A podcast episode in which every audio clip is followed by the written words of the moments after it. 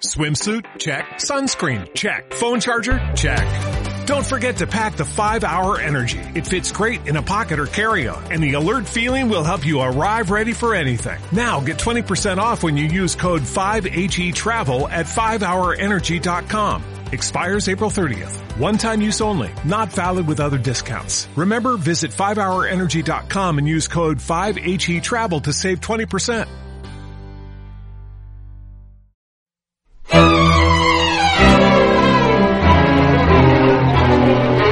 ¿Qué tal? ¿Cómo estáis? Bienvenidos a Oposiciones de Educación. Yo soy Diego y hoy tengo el enorme placer de tener a Miguel Ángel, que es Teacher Miguel en Instagram. Es un maestro de primaria y de inglés muy competente, formado en nuevas tecnologías. También es preparador de oposiciones y es autor del libro Oposiciones Docentes, claves para conseguir tu sueño. Por lo tanto, es una entrevista que te va a aportar un montón la disfruté muchísimo y creo que tiene un pensamiento bastante parecido al mío, de proactividad, de mejora continua y de ponerse pocas excusas y ser muy resolutivo. Entonces te animo a que lo escuches, si te ha gustado un corazoncito y que lo compartas. Hola, ¿qué tal Miguel? ¿Cómo estás? Muy buenas, ¿qué tal? ¿Cómo estamos? Nada, muy bien, muy bien por aquí, en este, en este momento un poco extraño, ¿no? De cuarentena. Pero bueno, vamos a ver si, si sacamos cositas, cositas útiles por aquí. Sí, seguro. Ahora mismo pues estamos de lleno en el proceso, pero bueno, seguro que cuando pasen unas semanas y, y unos días pues empezaremos a, a, poder sacar aprendizaje de toda esta situación. Sí, la idea, la idea es esa, no parar, porque como pares y, en, y entres en esta infoxificación, ¿no? ¿no? No hay nada que hacer. La verdad es que es brutal. Yo los últimos días me he dado cuenta a través de la consulta del tiempo de uso diario del móvil y bueno, eh, la verdad es que es aterrador porque estamos ahora mismo totalmente eh, inundados de información, de mensajes, el uso de las redes se ha disparado a unos niveles insospechables y, y hay que intentar mantenerse un poquito al margen de todo eso. Sí, tío, totalmente. Eh, te quería preguntar, bueno, antes de empezar, si quieres con la presentación, es que me, me ha surgido ahora. ¿Tú qué opinas sobre la incertidumbre esta que hay de que si va a haber oposiciones o no? O sea, tienes ahí, que he visto que tienes contactos con inspectores, ¿tienes ahí primicias? Sí, bueno, eh, la verdad es que yo no tengo ninguna primicia, ojalá la tuviera y pudiera adelantar a todo el mundo lo que va a ocurrir, pero ahora mismo, por desgracia, ni ellos mismos saben cómo va a evolucionar la situación, ni qué es lo que va a pasar con las próximas oposiciones de secundaria, ni con las de primaria, que al menos aquí en Andalucía pues son eh, durante el curso próximo. Pero bueno, independientemente de todo eso, mmm, yo soy de las personas que opina que cuando todo esto termine, eh, y empiece de nuevo la carrera, entre comillas, hay que intentar estar en cabeza. Entonces, hay que intentar sacarle partido a todo este tiempo y seguir avanzando lo mejor posible, intentando mantenerse al margen y, y luego, pues, que tenga lo que tenga que venir, pero tener herramientas para afrontarlo.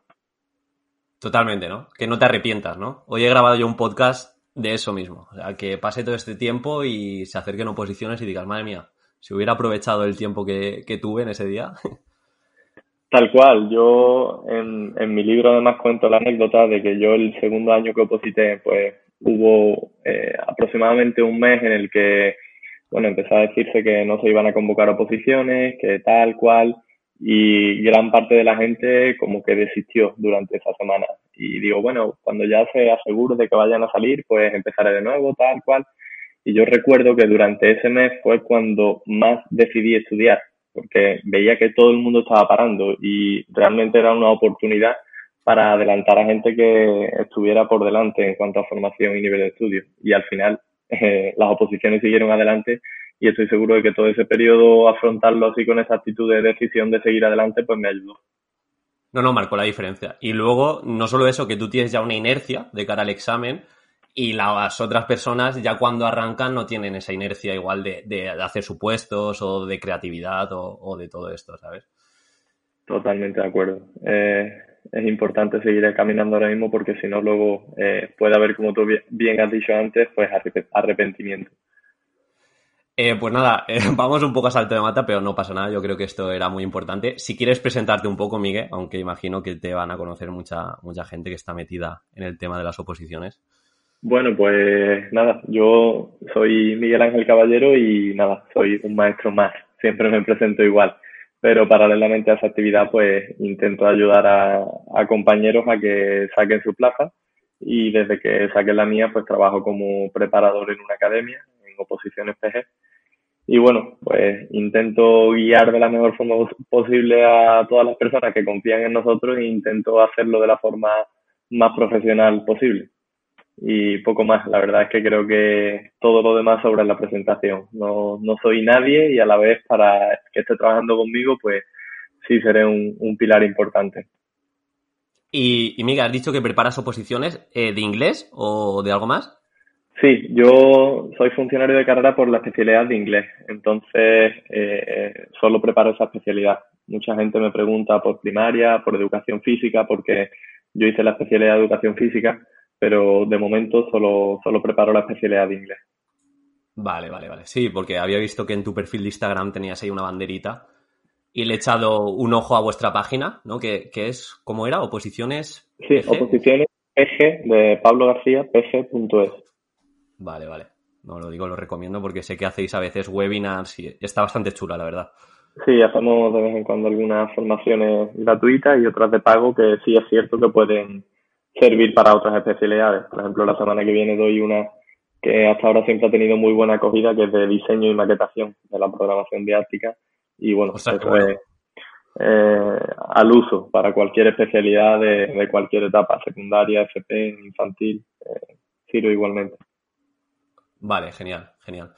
Eh, pues nada, vamos a hacer un ejercicio de introspección, si te parece, y vamos a ver, vamos a empezar por, por tu experiencia. ¿Cómo te fueron las oposiciones? Cuenta un poquito cómo, cómo lo viviste. Bueno, eh, yo siempre digo que tengo un buen recuerdo de las oposiciones y a la vez entiendo y, y comprendo que haya gente que tenga un mal recuerdo de ellas.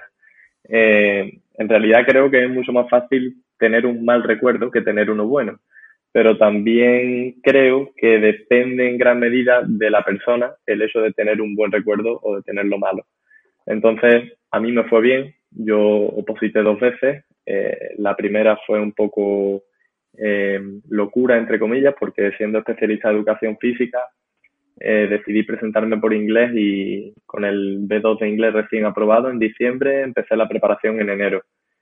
Y bueno, fueron cinco meses y medio muy intensos eh, para volverme loco porque, claro, era capaz de comprender todo lo que estudiaba en inglés, pero yo siempre decía, recuerdo a mi madre, mamá, lo entiendo, pero no lo memorizo, es imposible. Pero bueno, al final, poco a poco, iba consiguiendo retener cosas y demás, y al final eh, tuve un buen resultado, saqué unos y pico ese año, no saqué la plaza, pero me sirvió, me sirvió para, para empezar a trabajar como interino. Entonces, en el próximo curso, eh, mientras trabajaba eh, en un cole, pues hice un, un máster en educación y nuevas tecnologías por la tarde y, y de nuevo volví a opositar en 2017, ya trabajando todo el año en una localidad que estaba más o menos a una hora de casa, lo que eh, en cierto modo pues era un poco pesado el hecho de tener que conducir una hora ir, volver y luego ponerme a estudiar oposiciones, pero bueno, ese año ya también es cierto que iba con un bagaje, una experiencia, con mis temas relativamente ya trabajados, la programación hecha.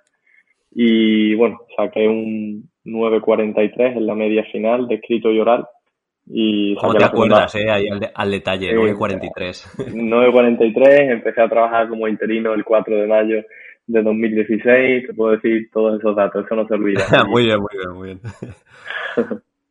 ¿Y, ¿Y qué fueron? ¿Dos años seguidos? O, ¿O, pasaron años entre oposición y oposición? No, oposité la primera vez en 2015, en 2016 ah, vale, vale. hice el máster y en 2017 oposité de nuevo y fue cuando saqué la plaza. Ah, vale, vale, vale. Pues, pues entonces, jope, fue, fue relativamente rápido, ¿no? El proceso. Sí, en comparación con, con otros sistemas de oposición, pues no sé, eh, creo que la media de las oposiciones anotaría está en siete años. Sí, sí, no, bueno, es increíble. O sea, hay otras oposiciones de administración y demás que tienen un tiempo mucho más alto, pero bueno, al final eso es como todo, es una inversión en vez de dinero que también de tiempo y, y luego pues tiene su, su, rentabilidad. No, no, totalmente, y mucha, y mucha. Bueno, eh, me has hablado de, de, inglés, ¿podrías destacar un poco los factores más importantes dentro de una posición de lengua extranjera y de educación porque me dijiste que tú eras de educación física y de repente te atreves a inglés. Eh, tenías cierto bagaje de, expresión oral, sobre todo, porque imagino que la parte pasiva de, memorizar igual era un poco más sencilla, entre comillas, pero igual tenías miedo respecto, pues eso, a, la expresión. Sí, eh, es un handicap que tiene nuestra especialidad que hace que mucha gente, cuando no salen muchas plazas de otras especialidades, pues no se decida del todo a presentarse por inglés. Pero bueno, eh, yo realmente creo que el nivel de inglés no es un factor determinante en las oposiciones de, primaria inglés. Creo que hay otra serie de factores que influyen muchísimo más y el claro ejemplo pues soy yo mismo. Eh, como te comentaba antes, yo me saqué el B2 seis meses antes de presentarme a las oposiciones. Nunca he sido bueno en inglés, nunca se me ha dado bien en inglés. Tengo un 7 en inglés en segundo de bachillerato teniendo una media de un 8,7. Entonces, eh, como verás, en cuarto de carrera suspendí el B1 de inglés. Y cuatro meses más tarde aprobé el B2. Es cuestión de ponerte las pilas. Eh, yo me cambié el idioma del móvil a inglés, empecé a leerme un libro por las noches en inglés, una serie mientras comía en inglés, un podcast por la mañana cortito en inglés más todo el temario y el estudio que era en segunda lengua, pues al final eh, te habitúas y, progresas. Pero realmente creo que el idioma no es un factor determinante. Evidentemente la gente que tiene un buen nivel, pues digamos que ese miedo lo elimina de forma automática, porque se sienten seguros en aspectos orales especialmente. Pero creo que se puede trabajar y creo que cualquier persona puede conseguirlo perfectamente. No, no, claro yo creo que también te diferenció un poco tu, tu proactividad, ¿no? De en vez de ver excusas de, madre mía, soy de educación física, no voy a poder, o, o mi nivel es justito, tengo el B2, dijiste, ¿cómo puedo mejorar y cómo puedo llegar en las mejores condiciones, ¿no? Luego ya, ya habrá tiempo de quejarse, ya habrá tiempo de poner excusas y, y todo lo que... Es cierto que, que yo la primera vez que oposité, eh, antes de pagar la tasa de las oposiciones, pagué la tasa del C1 de inglés de, de la convocatoria de agosto, porque yo decía, tío, es imposible que yo apruebe este examen, al menos que me sirva para sacar el C1 justo después, continúo un mes más estudiando el inglés de forma exclusiva y tal y cual. Y al final saqué el, el C1 justo después del examen de las oposiciones y, y bueno, mm, yo siempre lo digo, que soy el claro ejemplo de que si no tienes nivel de inglés, en seis meses puedes tener un B2, C1 perfectamente. sí, un B2, una oposición, luego un C1, nada mal, nada mal, Miguel. Fue un buen año, ¿no? Eh, mm, fue un buen año, pero realmente, mm, sinceramente, lo digo de corazón, no creo que, que, que nadie, o sea, que, que, sea algo que solo pueden hacer personas extraordinarias. Creo que lo puede hacer cualquier persona que se ponga las pilas. Lo que pasa es que, evidentemente, todo el proceso es duro y se necesitan muchas horas de trabajo. Nadie te va a tocar con una varita y va a hacer que de repente tengas un C1. Yo lo pasé mal, pero que se puede, por supuesto que se puede. Claro, claro, claro que se puede. Bueno, me has dicho muchas cosas positivas, Miguel, pero háblame un poco de tus errores, ¿no? Que también los habrás tenido, digo, durante el proceso de oposición.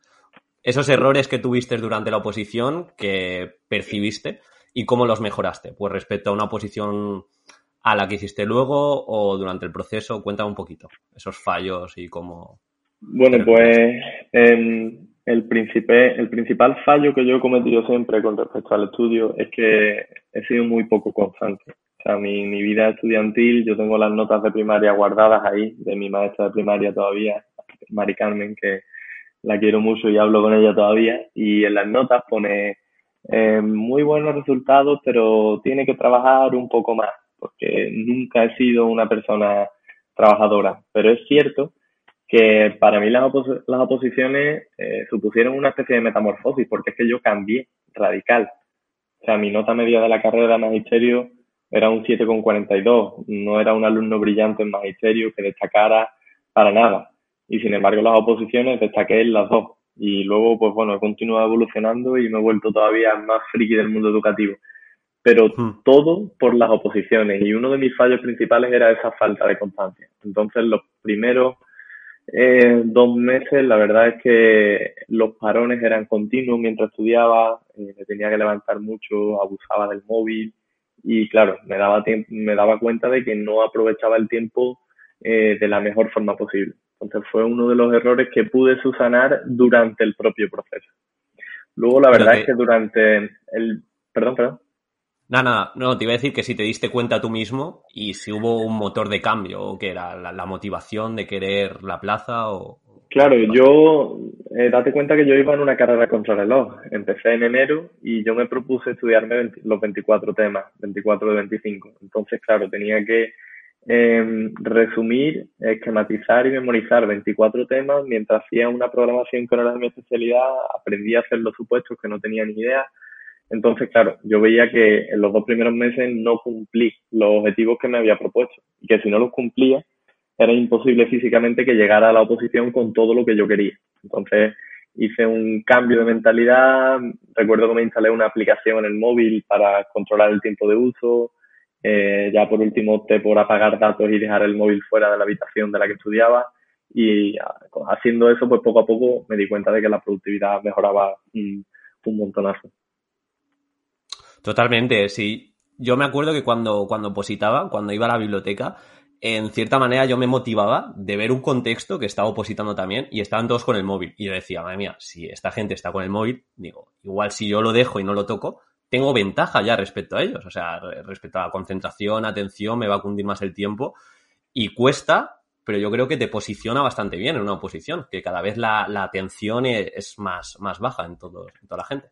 Eso es totalmente indiscutible. Eh, ahora mismo la sociedad, me incluyo en la sociedad, por supuesto, pero estamos eh, totalmente enganchados al uso del móvil. Es brutal. Y yo tengo una limitación puesta en Instagram que me avisa cuando he empleado una hora al día en Instagram, que ya me parece una barbaridad.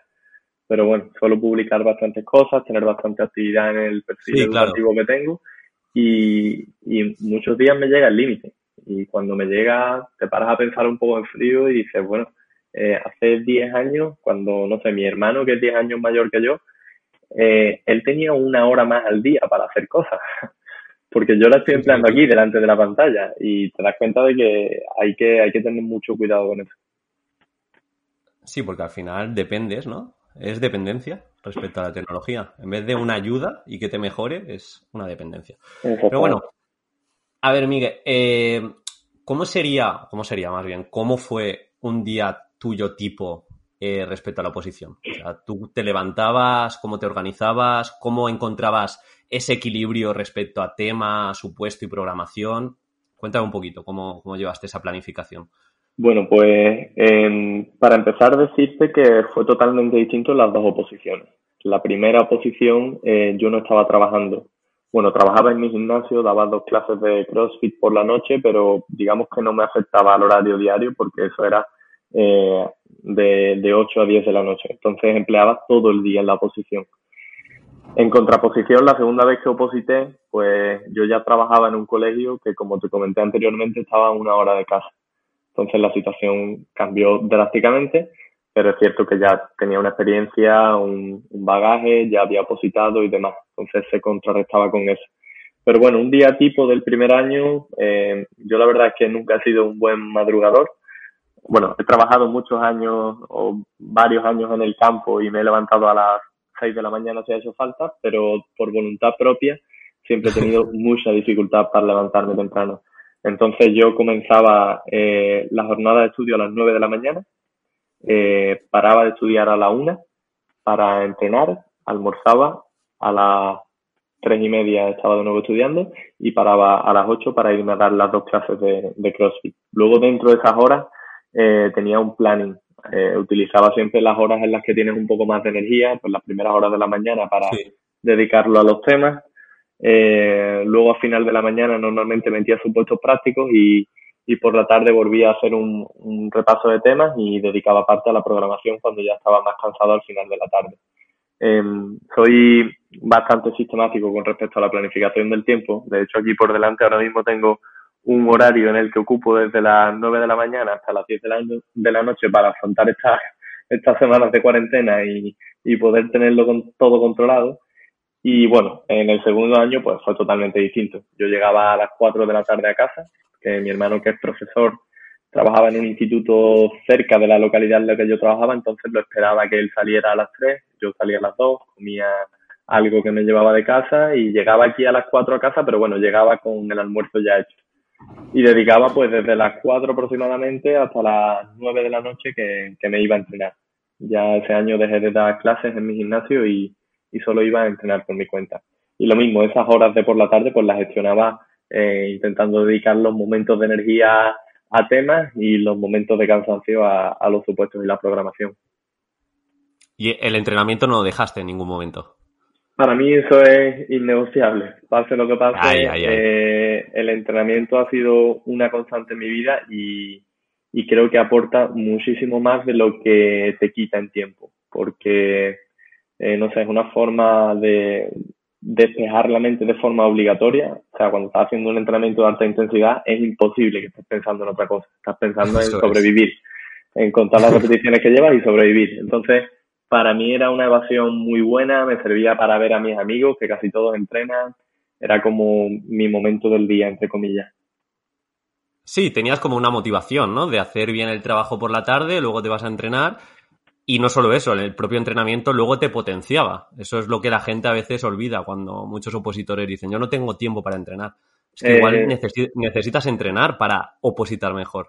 Claro, siempre se ha dicho, y bueno, lo hemos intuido los que lo hemos hecho, y ahora ya eh, la neurociencia ha avalado empíricamente todo esto. El otro día precisamente en el Congreso Educa 2020 que asistí en el puente en Santiago de Compostela, en el puente de febrero aquí en Andalucía, pues una de las ponencias trataba sobre este tema y se había demostrado cómo eh, a partir de los 15 minutos de, práctica deportiva de alta intensidad eh, se conseguía una atención sostenida durante las dos siguientes horas mucho más alta que la que se puede tener si no haces ninguna práctica deportiva. Por tanto, mmm, ya está demostrado que, que, sí, que que hay que entrenar, aunque sea 25 minutos, si tus circunstancias personales son muy complicadas, pero siempre se puede sacar nada, 15 minutos para romper a sudar, darte una ducha y cambiarte el estado de ánimo.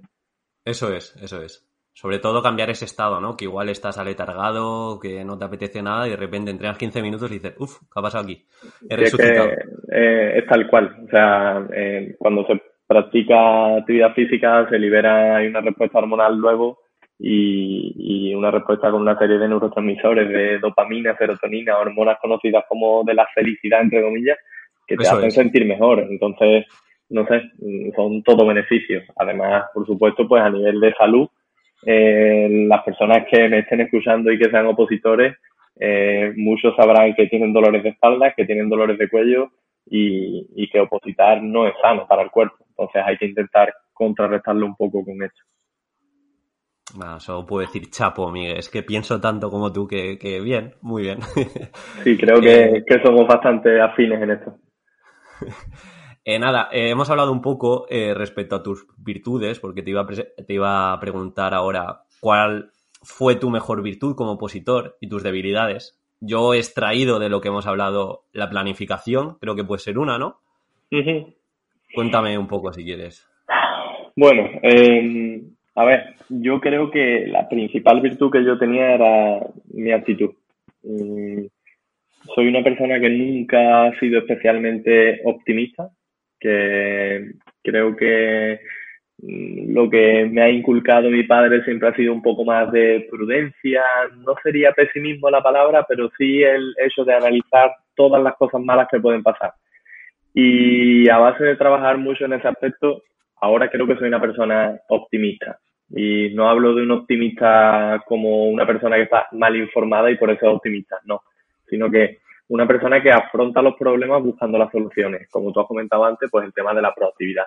Entonces, yo creo que eso a mí me hizo superar mmm, todo lo que se me ponía por delante, porque en mis primeras oposiciones, pues, mmm, habiendo tenido un buen resultado, no tenía plaza.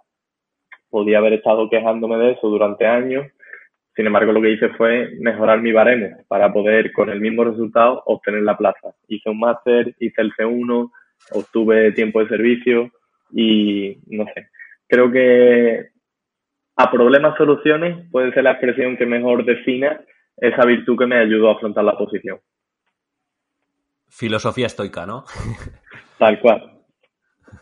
Y, y luego... Bueno, un poco, sí, lo que te comentaba, debil, debilidades, eh, momentos que tuviste así Porque imagino que tendrías, todos tenemos. Exactamente. Pues, a ver, yo creo que una de las debilidades o, amenazas que yo tenía era en cierto modo la, presión. Y, y bueno, por, por, suerte, la verdad es que las condiciones en mi casa han sido, eran buenas, han sido siempre buenas, no, no tenía un problema económico como que me estuviera empujando a opositar, yo vivía con mis padres y estábamos todos bien. Pero es cierto que, que mi hermana también es maestra de inglés, ella tiene 10 años más que yo, al igual que mi hermano que tiene 9. Y, y mi hermana opositó por primera vez con 21 años eh, por la especialidad de magisterio de inglés, sacó un 981 y sacó la plaza con 21 años. Eh, mi hermano eh, es enfermero, es podólogo y luego hizo el MAE, empezó a dar clases como profesor en formación profesional y también sacó la plaza en, en 2017, vamos, perdón, en 2018, entre mis dos oposiciones. Entonces, mm, yo siempre he tenido una presión, creo que me la he generado yo solo, porque desde casa no la he tenido, pero en el sentido de que de mis tres hermanos, pues digamos que dos que iban por delante Mm, lo habían hecho muy bien y lo habían conseguido. Y ahora pues como que yo me autogeneraba esa presión de que yo también tenía que conseguirlo para estar a la altura. Que no es algo que se me impusiera desde fuera, pero es cierto que en algunos momentos pues me afectaba, afectaba y, y veía que, bueno, las oposiciones son un proceso en el que es tan fácil que algo no salga bien que, que te genera miedo, te genera incertidumbre y, y todo eso pues es malo pero bueno, se combate con, con actitud, como he comentado antes, y, y se sigue avanzando. Sí, viendo, viendo caminos. Nada, muy bien. Yo creo que fue fundamental, pues por un lado la actitud que dices y por otro la planificación. Yo creo que ahí están las dos claves. Eh, luego te quería preguntar, Miguel, eh, ya creo que esto le, le, interesa bastante a los opositores porque siempre piden algún ejemplo, algún ejemplo práctico sobre la innovación ¿Cómo la llevaste la oposición? Es decir, esos recursos o esas metodologías activas que son necesarias en cada una de las partes de la oposición, eh, ¿cómo gestionabas para buscar, indagar y mejorar el proceso? Y si quieres decir algún recurso, lo que quieras, aquí tienes libertad también. Vale, pues a ver, yo siempre opino, eh, haciendo de abogado el diablo de todo el mundo, que la innovación es muy necesaria, es la única forma que hay de progreso, pero que siempre debe hacerse con un fundamento a ser posible empírico y, y sobre todo de una forma que sea realista e implementable en el aula, ¿vale? Veo a mucha gente que, bueno, conoce una aplicación de realidad aumentada, la ve, tal cual, qué guay, pero luego yo le digo que cómo va a hacer eso en el aula y realmente no es que ni sepan, es que realmente ni pueden hacerlo. Entonces, es muy, muy importante encontrar ese equilibrio entre originalidad, innovación, recursos estrellas y realismo. Y dentro de ese equilibrio, pues se pueden encontrar una gama de grises estupendas que te pueden permitir destacar sobre el resto. Cuando yo oposité, evidentemente, la primera vez, pues ya hace cinco años. Entonces, lo que en ese momento era un poco más novedoso, ya no lo es. Pero bueno, como ejemplo, yo eh, leí libros educativos de actualidad, pues en ese momento César Bona había sido nominado al Global Teacher Prize, pues evidentemente me leí su libro, eh, pude pillar ideas de su metodología incluso que metí en, en la metodología de mi programación. Y, y, luego así como algún recurso anecdótico que pueda contar, recuerdo que que durante mis oposiciones fue el año que se pusieron de moda los, los spinners. No sé si lo recuerdas, esto que giraban los ah, niños en la mano. Sí, sí, sí. Bueno, entonces, eh, claro, yo trabajaba en Puerto Serrano, que es una localidad muy pequeñita de Cádiz, y claro, allí tenían todos sus spinners, los estuches, y todo el día, pues venga, guardarlo, que te lo quito, tal cual. Y un día pues se me encendió la bombilla. Digo, digo, mañana traeros todos los spinners que tengáis. Y claro, imagínate la cara de los, de los peques como diciendo, ¿cómo? Y yo que sí, que sí, todos los que tengáis, traerlos. Y lo que hicimos fue crear un juego de mesa, eh, así con la forma de la bandera de Reino Unido, en el que pegábamos los spinners con, con silicona caliente y en cada flecha del spinner pues les ponía un grupo de palabras de vocabulario, pues, por ejemplo, foods o animals o lo que sea de inglés, de los temas que ya habíamos dado. Entonces, al final de la clase, si habían trabajado, habíamos estado guay y demás, mm, empleamos 10 minutos jugando al juego del spinner, que era muy sencillo, consistía en darle a los tres y las flechitas que se quedaran apuntando hacia el centro del tablero, pues sobre esos tres grupos de vocabulario tenían que escribir todas las palabras que supieran en 30 segundos. Y sumaban un punto por cada palabra, tal cual. Entonces, eh, fue una forma en realidad de a un problema que teníamos en el aula sacarle un partido pedagógico. Y creo que ese material en concreto gustó bastante cuando lo, lo saqué delante del tribunal. Y luego, pues algo que sé que me sumó bastante porque eh, luego tuve la suerte de poder hablar con, con mi presidenta del tribunal y de hecho hoy en día la conozco y tengo buena relación con ella, fue el tema de la pizarra. A mí siempre se me ha dado relativamente bien dibujar. Entonces, eh, la exposición oral de mi pizarra eh, realmente era un dibujo. Yo cuando acababa la exposición en la pizarra lo que quedaba era el Tower Bridge de, de Londres y un autobús de dos plantas rojo clásico de Londres también. Y cada elemento curricular pues era una torre, los contenidos eran la forma en la que se unían las dos torres, que eran los objetivos y las competencias, la metodología influía sobre todo el proceso y era una nube, por eso que llovía y afectaba a todo, tal cual. Entonces, mm, dime, dime. Eh, nada, te quería decir, presentabas la primera parte con metáforas también. Sí, sí, todo era una metáfora. Yo decía que mi programación era un autobús que, te, que pretendía llevar a los niños hacia el aprendizaje de la lengua y la cultura inglesa y que por eso en la pizarra iba a representar todo esto de lo que estaba hablando. Y bueno, cada unidad didáctica era un autobús que cruzaba ese puente.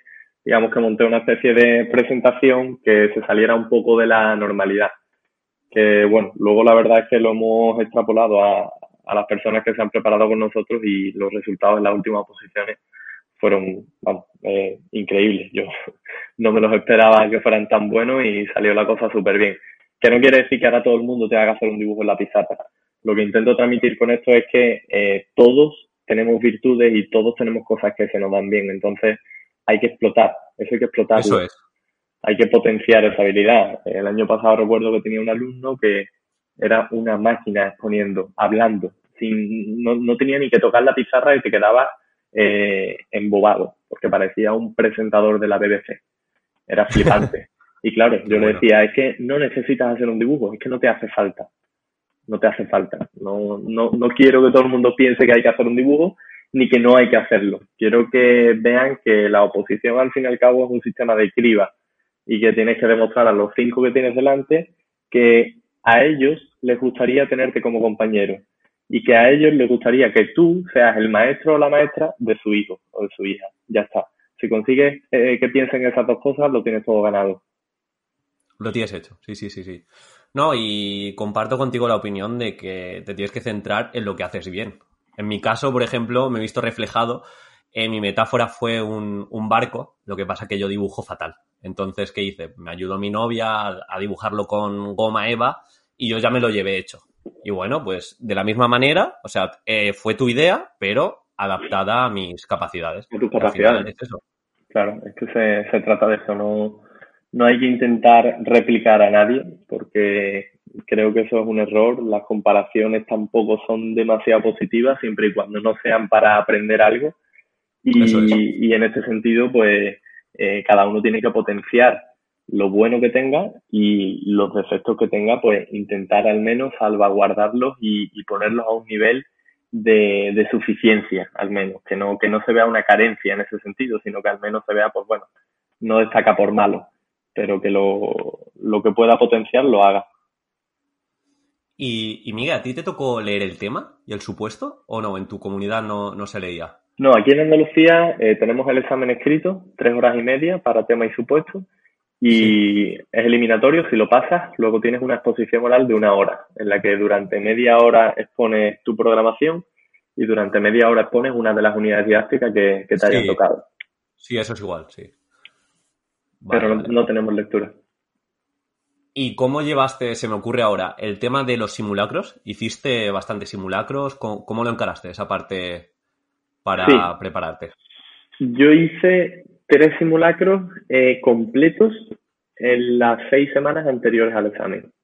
Es decir, yo cuando llegué al día del examen ya había hecho exactamente lo mismo tres veces más. Que de hecho el último que hice dije, mira, ya no hago más porque estaba caos. O sea, un simulacro cansa mucho y si lo haces en condiciones de verdad es un desastre muy fuerte. De que si lo haces el sábado, el domingo, casi que te lo tienes que tomar libre de programación porque eh, te dejas fuera de combate. Pero yo pienso que es súper importante. De hecho, en, en la academia, que realmente pues las últimas oposiciones éramos dos, mi compañero Pablo y yo, somos dos los que preparamos por inglés. Este año tenemos algún equipo más por detrás, pero bueno, eh, fomentamos el hecho de los simulacros hasta el punto de que eh, alquilamos una sala gigante, fueron todos los alumnos de la academia, ciento y pico de personas, se les pedía el DNI en la entrada, se sorteaban las bolas de los temas, o sea, todo exactamente igual que en el examen. Condiciones reales de examen, claro. Exactamente, porque es que el, el, el, miedo no se puede simular, es muy complicado simular el miedo.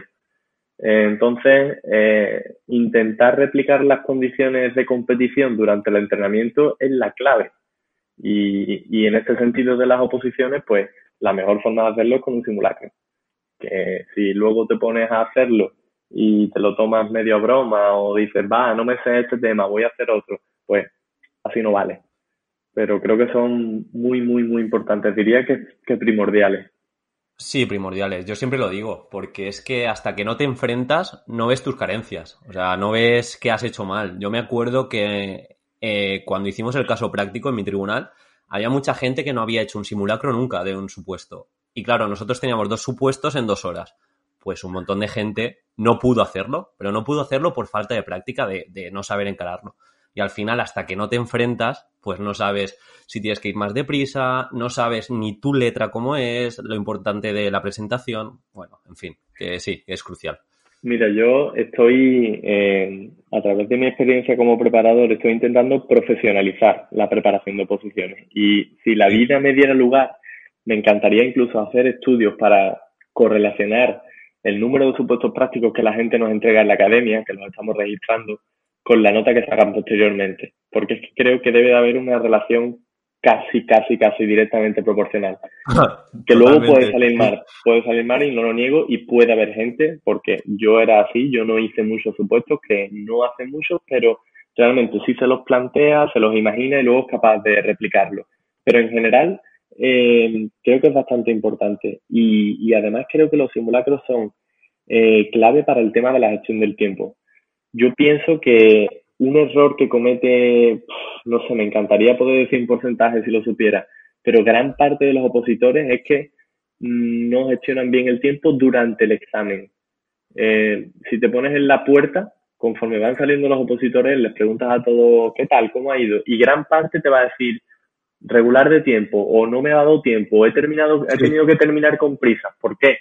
porque realmente al final se sabe tanto, se tiene tanta información en la cabeza entre legislación, autores, temas, que el mérito pasa por ser capaz de condensar todo eso que tú tienes de la forma adecuada en el tiempo que se te da.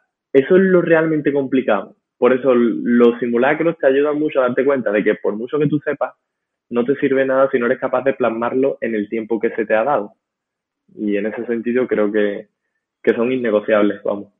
No, son innegociables, si es lo que tú dices. Eh, hay un perfil de opositor, que yo también lo tengo comprobado, que les suele ir mal, que es que lo quieren todo hecho. No han hecho ningún caso práctico, quieren que le pase supuestos hechos, eh, el tema simplemente para vomitarlo, o sea, reactividad pura y dura.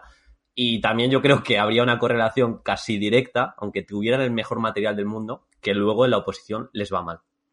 Claro, es que eh, es muy complicado defender una idea cuando no es tuya eso es muy complicado. O sea, eh, ponerte delante de un tribunal a defender una programación o a exponerla con, con la energía que tienes que intentar transmitir, con la seguridad que tienes que, que mostrar, y realmente esa programación no la has hecho tú, sino que te la has leído, la tienes que exponer, es imposible que lo hagas igual de bien que la persona que la ha hecho. Entonces, aunque tengas buenos materiales, que creo que también es muy importante, eh, hay que hacer los tuyos, aunque sea, aunque sea eso, con mínimos cambios, con personalización, con darle tu toque, con contarlo a tu manera, pero hay que hacer lo tuyo. La, la oposición es de cada uno. No hay sistema replicable.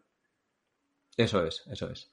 Y te quería preguntar ya de este tema, y lo cerramos si quieres, eh, respecto a la programación, la exposición oral, ¿cómo la practicaste? ¿Cómo, ¿Cómo la replicabas para luego hacer un buen papel? Porque muchas veces pasa eso, tienes un buen documento, pero luego, pues igual no has practicado lo necesario y no sabes defenderlo como toca.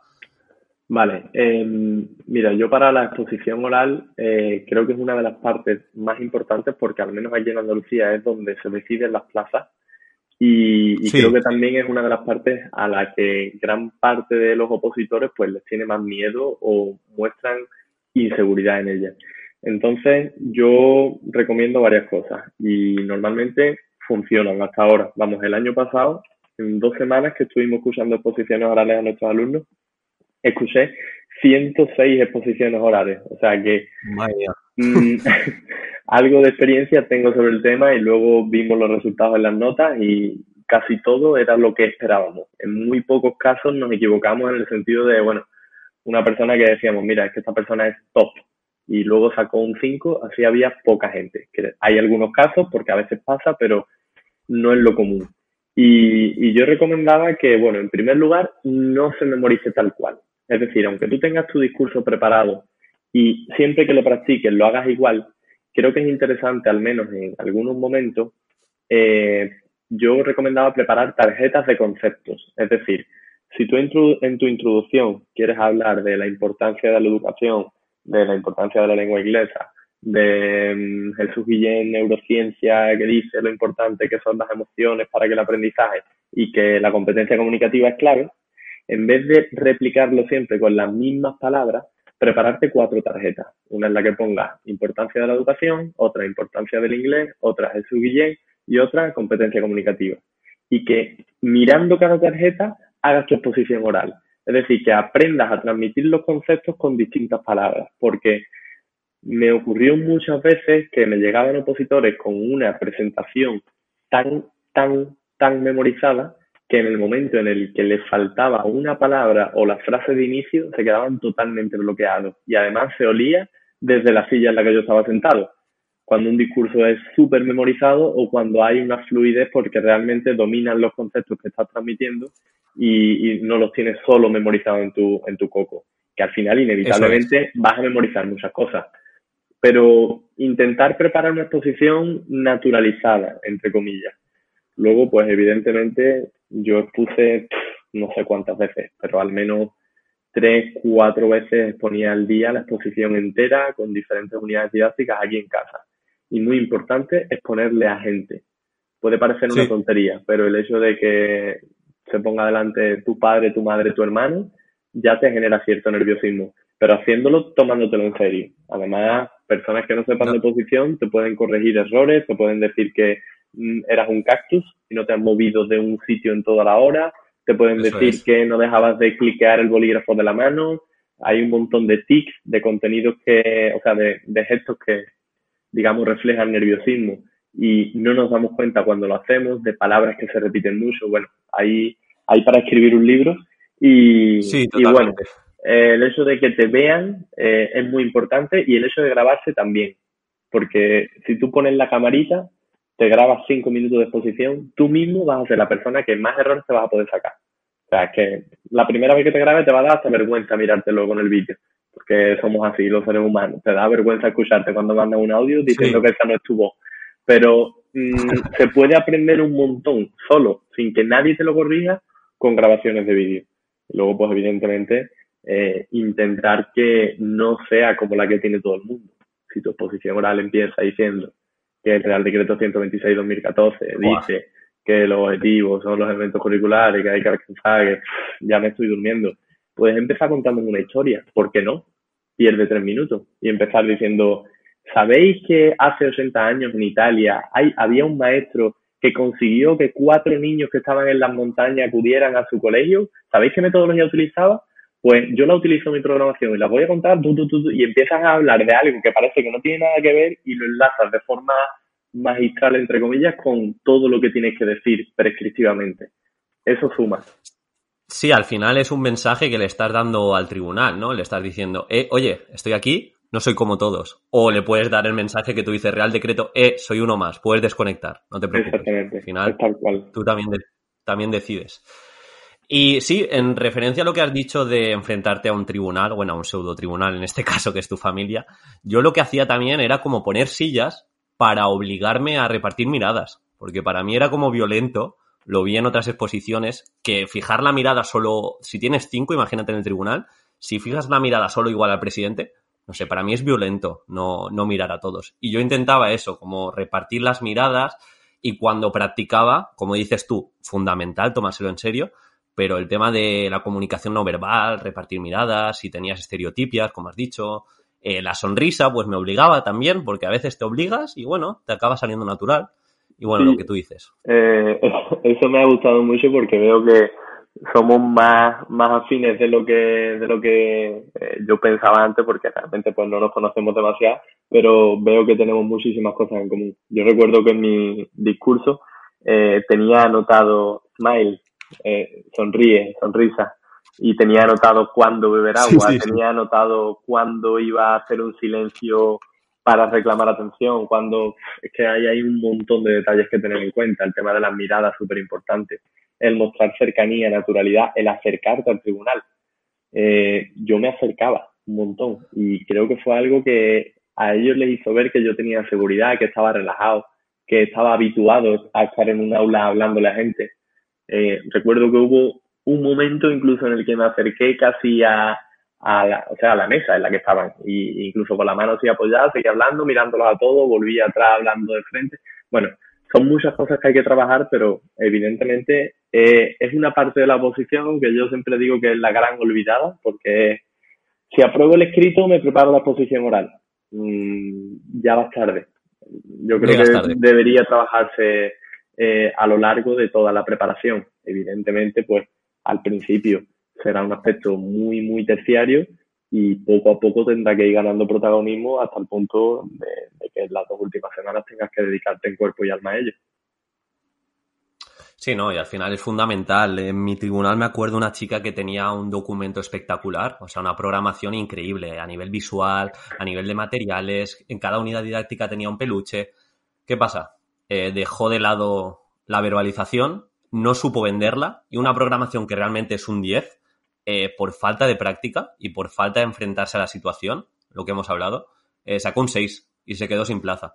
Al final, pues, tienes que encontrar ese, equilibrio entre tener un buen documento y sobre todo saber exponerte y venderla, que, también que te vean pues esa pasión que, has dicho. Es tan importante tener buena comida como tener una buena carta, como un buen camarero que te cuente lo que hay en la carta, como eh, unas buenas instalaciones en el bar, es que al final todo suma. Porque si tu plato es genial, pero me lo trae un camarero con las manos sucias, pues ya no me lo voy a comer igual. Y eso es extrapolable a las oposiciones. Es que, como tú dices, hay programaciones que son trabajazos espectaculares, pero pues no lucen, no brillan, porque la persona que estás poniendo, eh, no sé, sencillamente no ha gestionado bien los descansos en la última semana y llega sin energía ninguna al examen oral, con dos veras que llegan al suelo y, no transmite lo que tiene que transmitir. Eh, todo suma y todo es importante. Me ha gustado esa metáfora del camarero, ¿eh? Me la apunta ahí, qué buena amiga. Eh, nada, eh, vamos a hablar, porque es también algo que me preguntan mucho los opositores y opositoras, el tema de los repasos, ¿vale? Ese miedo que tenemos a olvidar el contenido que vamos estudiando.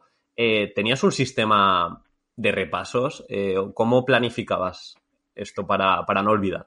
Sí, mira, em, a ver, yo creo que a nivel de contenido de estudio, nuestra oposición es, no sé, es un bebé. No, no tiene ningún peligro en, en ese sentido. Si, si te vas a unas oposiciones en las que haya contenido a estudiar, pues vete, no sé, a las de formación profesional que prepara mi hermano, ahí tienen 75 temas y cada tema no te imaginas el nivel de profundización que tiene. O sea, es brutal. Eh, si te vas a unas oposiciones de eh, medicina, al propio MIR, si sumas el temario de todas las especialidades, pueden sumar más de 300 temas. Es una locura. Pero las de magisterio, tío, son 25 temas. No es tanto lo que hay que estudiar. Lo que pasa es que creo que en general se estudia mal y al final eso pues propicia que la gente un mes antes tenga la sensación de que no se sabe ningún tema. Algo que he escuchado muchas veces. Es que me lo he estudiado todos y ahora creo que no me sé ninguno. Sí. Hay que aprender a estudiar bien. Ya hay muchas técnicas de estudio que, que están avaladas también por neurociencia y que se demuestra que tienen un mejor impacto. De hecho, eh, lo digo un poco en primicia, aunque ya se lo he comentado a alguna gente, estoy trabajando en, en un segundo libro sobre oposiciones Voy a hacer mucha incidencia en él en el tema de planificación, técnicas de estudio, a nivel un poco ya más técnico y más de profundización. Y, bueno, eh, creo que el sistema de los repasos es importante que se haga de forma sistemática. No es algo que se pueda dejar a libre albedrío o de forma aleatoria. Entonces yo normalmente lo que hacía, eh, bueno, el primer paso es dividir los temas en bloques en base a, su temática. Una vez que tenga cinco bloques establecidos, eh, planificar el estudio de esos bloques a lo largo de todo el año. Yo recomiendo que al menos seis semanas antes del examen ya se hayan estudiado todos los temas para poder dedicar una semana entera a cada bloque, que serían cinco semanas, más una última semana en la que dedicas un día a cada bloque. No sé si la gente me irá siguiendo, pero más o menos sería ese sistema. Durante esas cinco semanas que vas a dedicar a un bloque, es decir, una semana, de lunes al domingo, tienes para repasarte de forma exhaustiva cinco temas. Sin embargo, el sábado y el domingo, lo que se haría sería repasar otro bloque distinto que quede muy lejos en el tiempo. Es decir, si la primera semana de estudio de bloques tú te estudias el bloque 1, los temas 1, 2, 3, 4 y 5, durante el fin de semana te revisas o te repasas rápidamente el bloque 5, que es el que más lejos te queda en el tiempo. No lo vas a repasar hasta dentro de cuatro semanas. Durante la semana 2, pues estudias el bloque 2 y repasas el bloque 4. Durante la semana 3, estudias el bloque 3 y repasas el bloque que peor lleves. Durante la semana 4, estudias el bloque 4 y repasas el bloque 1, que es el que más lejos te queda y durante la semana 5 repasas el bloque 5, o sea, estudias el tema 5 y repasas el bloque 2, que sería el que más lejos te queda. Ese sería un posible ejemplo de cómo en cinco semanas hacer un repaso de todos los bloques sin que el tiempo entre cada uno de ellos sea superior a unas dos semanas. Eh, ya luego todo eso, evidentemente, pues tiene que ser personalizado a nivel de, de cada persona porque hay muchas circunstancias, cada uno también. Y, especialidades que igual tienen menos bloques de temas, pero bueno, la idea es eso, que no pase mucho tiempo desde que tocas un bloque hasta que lo vuelves a tocar, ¿no? Que igual no pasen cuatro meses, por ejemplo. Exactamente, eso, es muy importante, es muy importante. Vale, pues nada, sí, más o menos ya, ya hemos dicho el tema de los repasos. Y para ir acabando, porque llevamos, a ver cuánto llevamos, llevamos ya 50 minutazos. Madre pero bueno, el tema de los descansos, que también me preguntan bastante. Eh, ¿Tenías algún tipo de gestión? Tanto te hablo del día, imagínate, estudias dos horas, descansaba cinco minutos. Eh, a lo largo de la semana y más a largo plazo, si te cogiste vacaciones o un poquito por encima. No hace falta que tampoco profundices porque lo que quieras. Vale. Em, mira, yo eh, Recomiendo muchas técnicas de gestión del tiempo, hay muchas. Eh, una de las que he comentado en mi libro, pues creo que es bastante conocida, la técnica Pomodoro, de emplear 25 minutos eh, a, pleno o a full, digamos, seguido de 5 minutos de descanso. Yo eso lo estoy recomendando a los opositores, a algunos les funciona mejor, otros lo adaptan y lo hacen más corto, más largo. Yo sinceramente no hacía eso, porque no me dio tiempo, ojalá cuando oposité la primera vez supiera todo lo que sé ahora y evidentemente pues ahí no tenía las herramientas que tengo ahora o que intento proporcionar a las personas que preparo ahora. Pero sí es cierto que hay que tener eh, algunos descansos en el día, aunque sean cortitos, eh, se ha visto que el hecho de descansar, levantarte, moverte, eh, te hace retomar la actividad con, con otra capacidad de afrontar a nivel de percepción, atención, memoria, etcétera. Se ha visto que es bueno. Luego, por otro lado, es importante tener descansos en el día. Para mí el sueño es súper importante. Bueno, para mí, para todo el mundo el sueño es primordial. Las siete horas de sueño tienen que ser innegociables. Y luego, eh, mi descanso en el día, por mis circunstancias personales, era mi hora de entrenamiento. Como comentaba antes, era mi forma de desconectar.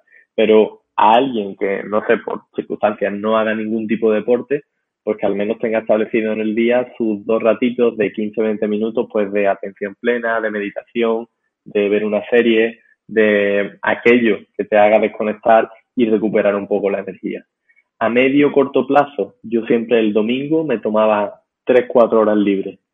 Me gusta mucho, por ejemplo, hacer senderismo, pues para hacer una rutita de senderismo el domingo por la mañana y después de comer ya seguía con las oposiciones o al revés o para ir al cine. Alguna pequeña meta a corto plazo que te haga tener energía durante la semana. Pues venga, esta semana el domingo voy a ver tal peli o el domingo voy a, a, comer fuera con mis amigos y voy a estar cuatro horas fuera de casa sin opositar.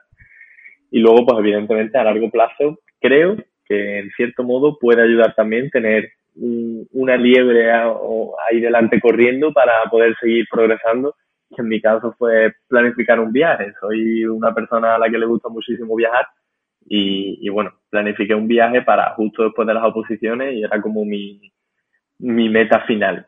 Que ya se sabe y se ha visto que la motivación intrínseca de conseguir el objetivo pues es más potente que cualquier recompensa externa que te pongas, pero también se ha visto que las pequeñas recompensas externas son muy útiles para poder seguir avanzando en el día a día. Sí, eso es. Al final es como prepararte una pequeña gamificación, ¿no? Y decir, bueno, pues nada, tengo ahí mis sistemas de recompensas y que son los pequeños descansos, pero, pero bueno. Eh, nada, si quieres, eh, vamos a ir acabando, pero ¿hubo algún cambio respecto a los primeros meses de estudio frente a la recta final? Porque ahora muchos opositores, si hay oposiciones, que yo creo que sí, eh, se encuentran en meses, pues que ya quedan dos meses, queda un mes. Eh, ¿Cambiaste algo? ¿Cómo planteaste esa, esa, recta final, ese último mes? Mira, yo intenté que durante el último mes el descanso fuera mm, ganando protagonismo. Intenté gestionar mucho el tema del estrés y intenté poner muchísima energía en mostrarme eh, alegre, con energía, con ganas de que llegara el examen y en contraposición a, bueno, gente que cuando ya está llegando a la recta final, el cansancio los amedranta, les afecta más de la cuenta y, y están como diciendo, pues ya quiero que pase, ya que sea lo que tenga que ser. No, esa no es la actitud del último mes. La actitud del último mes tiene que ser, voy a ir allí a comerme a cualquiera que se ponga por delante. Y tienes que repetirte eso todas las mañanas durante el último mes es que el día del examen yo estaba allí con mis cascos, con mi música puesta a tope y con mi hermano que me decía, no vas a repasar. Digo, Enrique, no tengo que repasar nada. Estoy aquí ya preparado para que pase lo que pase, hacerlo al 100% de bien. Y aunque en algunos momentos tu subconsciente y tu consciente te va a decir que puede que no, que puede que pase algo que salga mal, que evidentemente todo eso está ahí pero creo que es muy importante decírselo a uno mismo, mostrarlo, porque al final eso se hace realidad. Eh, es un poco de sugestión. Sé que puede parecer eh, algo con poca fundamentación, pero sinceramente creo en ello y creo que es muy importante que el último mes se afronte con energía, es decir, con actitud de voy a por esto a muerte. Increíble. No, no, totalmente de acuerdo. Al final, lo que has dicho, ¿no? La mejor virtud, la actitud. Porque es como dices, no sé si hay evidencia científica, que imagino que sí, pero yo creo que podemos influir mucho en la predisposición que tenemos frente a las cosas. Y si tú te hablas mal, lo que tú dices, eh, derrotismo, de ya está todo el pescado vendido, eh, voy a ver qué sale, te estás dando mensajes que creo que no, no te potencian, incluso te estás escudando que si va mal, mira, ya te lo dije, fui a probar. Claro, eh, no deja de ser un, un refugio, o sea, digo una frase en el libro que es algo como que tus circunstancias no se pueden convertir en, en piedras para llevarlas en la mochila durante todo el camino. No, tus circunstancias están ahí, acéptalas y actúa en base a ellas. Y esto es lo mismo. Eh, la posibilidad de fallar está ahí, acéptala y céntrate en todo lo que puedes cambiar para que salga bien. Olvídate de todo lo demás. Y creo que al final el único camino es ese. Totalmente, totalmente. Y bueno, eh, ¿qué consejo le darías a un opositor novato, a un opositor que se va a enfrentar a la oposición por primera vez y, no conoce un poco el camino? y ¿Qué le dirías? Bueno, pues es complicado, le tendría que decir muchas cosas, pero eh, creo que la más importante es que, que le ponga pasión, que le ponga corazón, porque en concreto nuestras oposiciones eh, tienen que tener las personas a las que se presentan a ella tienen que tener una motivación intrínseca muy fuerte que sea la de ser docente, la de ser maestro. Independientemente de la estabilidad económica, del sueldo, de solucionar la vida, como lo quieras llamar, da igual. Tienes que tener pasión por lo que haces, porque si la tienes, los demás, los que estamos fuera, lo vamos a notar. Y el tribunal también lo va a notar. Y si todos los días tú lo afrontas con ese corazón, con esas ganas, con ese buen hacer, con esa buena intencionalidad y con esa bondad, creo que al final la cosa sale bien. Evidentemente, pues luego habrá un millón de variables sobre la cual tendrá que incidir. Eh, dejarse guiar por una persona con experiencia y que la ayude, eh, dedicar muchas horas, tener muy claro que va a tener que sacrificar muchas cosas, que va a tener que decir que no muchas veces y que todas esas renuncias al final se van a ver rentabilizadas en el resultado final. Y que no es un proceso corto ni es un proceso fácil, que a veces puede ser así, pero que lo normal es que no. Y que se prepare mentalmente para afrontar un proceso que puede durar dos, cuatro, seis u ocho años y que con todas las, trabas que te encuentres en el camino tendrás que aprender a rodearlas, a mirarlas, sonreírles y seguir caminando hacia adelante, porque todo el mundo que está en el camino se va a encontrar trabas de un tipo u otro. Pero al final el que va a marcar la diferencia es el que no deja de avanzar. Bravo, Miguel, bravo. Se te ha olvidado alguno de todas formas, un consejo. Sí, ¿no? Que, tiene que hacer sentadillas, ¿no? Que no la dejes. el deporte, el deporte es importante, sí, para poder tener energía en ese camino. Vale, pues nada, para acabar y ya a modo de curiosidad, eh, ¿sabes quién es Tim Ferris? ¿Lo conoces, Miguel? No, no lo conozco. Bueno, es, un escritor bastante, bastante chulo. De, hecho, te, lo recomiendo. Y bueno, tiene un libro de entrevistas en los que siempre suele hacer una pregunta y te la voy a hacer, ¿vale? A ver cómo, qué, me dices. Perfecto. Eh, no tiene nada que ver con las oposiciones. Vale. Eh, ¿Cuál ha sido la compra de menos de 100 euros que más ha cambiado tu vida? En mi caso, eh, te doy un ejemplo. Es un poco más de 100 euros, pero son los AirPods de Apple, ¿vale? Porque me da mucha libertad. Me deja entrenar, me deja caminar y atender llamadas. No sé, me encanta. Eh, es complicada la pregunta, la verdad, pero... Complicada, ¿eh? Pero... Eh, si me tuviera que decidir por algo, creo que sería por el, el Kindle, que lo pillé en Amazon de oferta, valía 120, pero lo pillé por 90 y la verdad es que ha venido el Paperwhite bien. El, sí, el, tiene luz sí sí sí el que tiene luz porque bueno me gusta muchísimo leer y la verdad es que es súper cómodo a la hora de, leer en la cama por la noche, que es cuando yo lo hago, y me facilita un montonazo la vida, la verdad. Eh, de hecho, ahora mismo estoy leyéndome uno que lo tengo en papel y bueno, es que no tiene nada que ver, es muchísimo más incómodo, eh, noto un montón la diferencia. Y la verdad es que creo que, que fue una, gran inversión, sí. Que digo que se puede subrayar, de hecho, y está, está muy chulo. Yo sí, sí, sí. Te genera, eh, luego accedes a la nube de Kindle y tienes ahí todos los, fragmentos que has subrayado. Es una pasada, una pasada. Tu, libro está, ¿no? Para, para Kindle. Sí, sí, lo saqué en formato Kindle también, sí. Vale. Pues nada, Miguel, esto sería. Muchísimas gracias, de verdad. Yo creo que esperaba que aportases, pero tanto. Te lo digo de corazón que no, ¿eh? De verdad, pues muchas gracias. Nada, Diego, me alegra muchísimo que, hayas contado conmigo para esto y, nada, me alegra también saber que te haya parecido interesante lo que hayamos estado comentando.